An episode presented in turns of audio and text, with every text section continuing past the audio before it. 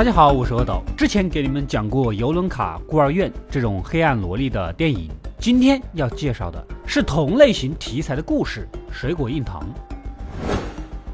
也是一个小萝莉，只不过这次她的猎物却是一个大灰狼。在一段暧昧的对话中，我们的故事也就正式展开了。女主是一个十四岁的女孩，这个阶段的她懵懂叛逆。聊天室的另一端是她聊了大半个月的摄影师阿杰，两人主动约定今天正式第一次见面。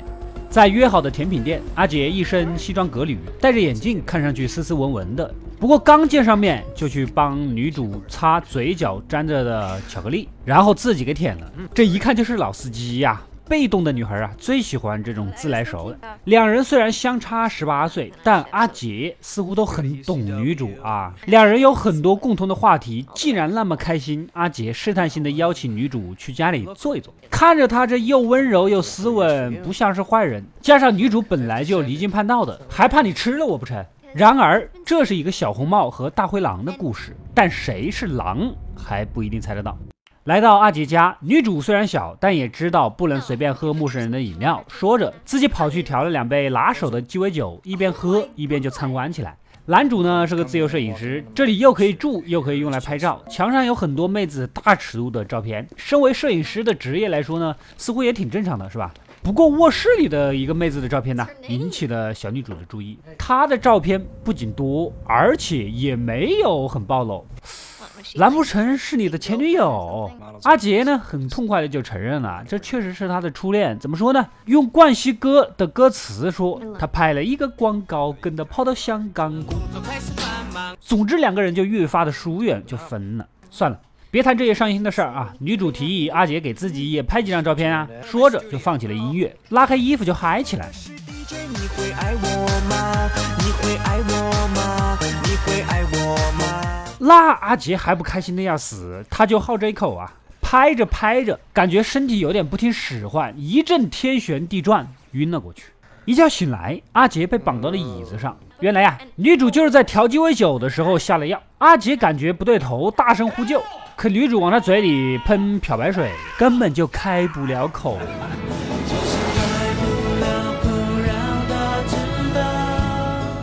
女主告诉他：“你就别挣扎了。隔壁左右的两户邻居呢，经过他长期的蹲点，正好今天是双双出门，这也是为什么他选今天见面的原因。他早就发觉阿杰经常在网上的聊天室聊骚，而且对象全部都是十四岁以下的小女孩。他曾经换过好多的小号，只要阿杰得知对方超过十四岁啊，就一概不感兴趣。”而且你总能正好跟我同一个兴趣爱好，很了解我的样子，明显就是在迎合我啊！你跟我聊的那些评论和见解啊，怎么跟我在网上搜的一模一样？你说你是不是恋童癖？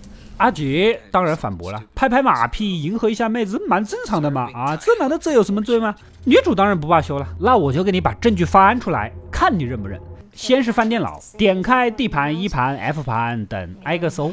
别说东京热不热这种片子了，一点色情图片和视频都没有。先不说你恋不恋童吧，你这是一个成年男子应有的样子吗？没有鬼才怪。最后，女主只在柜子里发现了一堆跟前女友的信件，言辞间说明这个阿杰还深爱着初恋女友。再仔细检查一下电脑，有下载图片的痕迹，但是图片呢被剪切走了。那是什么图片这么神秘呢？这些图片又会到哪里了？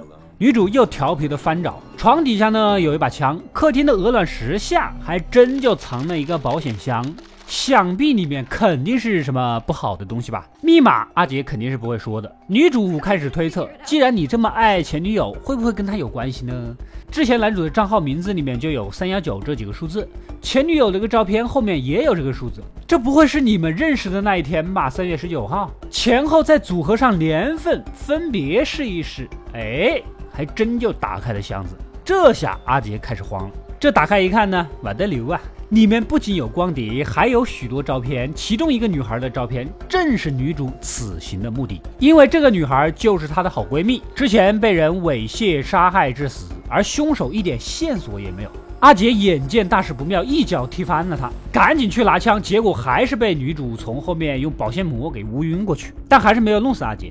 再次从昏迷中醒来，阿杰被绑到了桌子上，两腿之间还放着冰袋。女主这次是要阉了阿杰，没收他的作案工具，让他再也没有机会危害其他女孩。趁着冰镇之际，女主又用天真可爱的口吻给阿杰的初恋女友发邮件啊。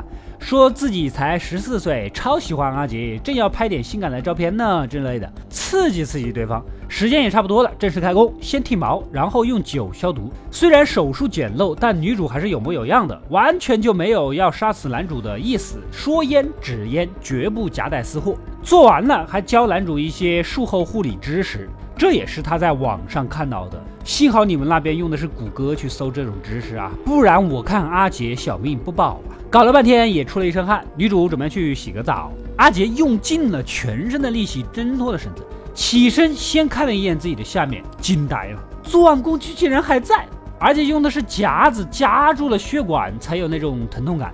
原来女主之前呢只是在演戏吓唬他的，气呀，被一个小女孩这么耍，想报警，但是好像自己恋童癖更理亏吧，抓起刀直接冲进浴室。结果被藏在门后的女主一顿电击给弄晕过去。接下来，女主开始整理房间，擦干净自己的指纹，又冒充警察给阿杰初恋女友打电话，让他来这里接受调查，谈一谈。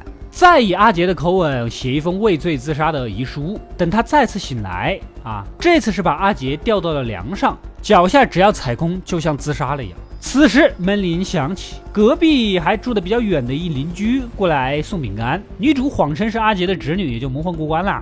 阿杰还是有点高兴的。女主已经被人看到了，她自杀就说不过去了。这个事要发生了，你也别想跑。但女主早就想好了退路啊。第一，警方不会深究恋童癖如何自杀，他们高兴还来不及。第二，即使被发现了自己被你猥亵了，所以报仇啊，很好博取同情，在网上众筹找最好的律师团打官司。第三，即使定罪了，他年龄这么小，也就罚几年社区劳动，怕什么怕？这一顿说把阿杰给整哭了，气得用双脚直接攻击女主，然后跳到桌子上，算是松开了脖子上的绳子。这次总算是脱身了。阿杰抄起水果刀追了出去，哪知道女主捡起绳子爬到了屋顶上。那还不追上去啊？结果女主直接就掏出了武器，姐姐我有枪。女主呢也就把话给说开了，你现在只有两条路可以走：第一，自杀，女主将会帮他隐瞒一切罪行。阿杰在初恋女友的心中还是当初的那个形象啊。第二，不自杀，初恋女友来，女主脱光了，大喊大叫，指控阿杰强奸，加上房子里面那么多证据，牢肯定是要做的，跟初恋也是再也回不去的。你选吧，两难呐。阿杰终于松口了。你的闺蜜不是他杀的，当时还有另一个人是那个家伙杀的。女主轻蔑的一笑，那个人早就被他制裁过了，临死前说的就是你干的，别再假模假样了。总之你们俩都不是好东西，最后是谁动的手，那又如何呢？事已至此，也无话可说。阿杰答应自杀，这一刻似乎两人达成了一致。女主给他套上绳子，阿杰痛苦的又带有解脱的从房顶纵身跳下。然而，女主是不会帮他掩盖证据的。做了坏事就应该为这些事而负责。小红帽和大灰狼的故事到这里就结束了。最终恋童癖的阿杰死没死？我个人在反复观看了结尾后，觉得应该是没死，因为女主在他跳楼的时候有一个急忙冲向绳子的动作。如果执意让对方死，就没有必要抢这一步。所以我判断应该是去松绳子。就是要让他同样获得那种发自内心的痛苦和阴影，才是对恶人最好的惩罚吧。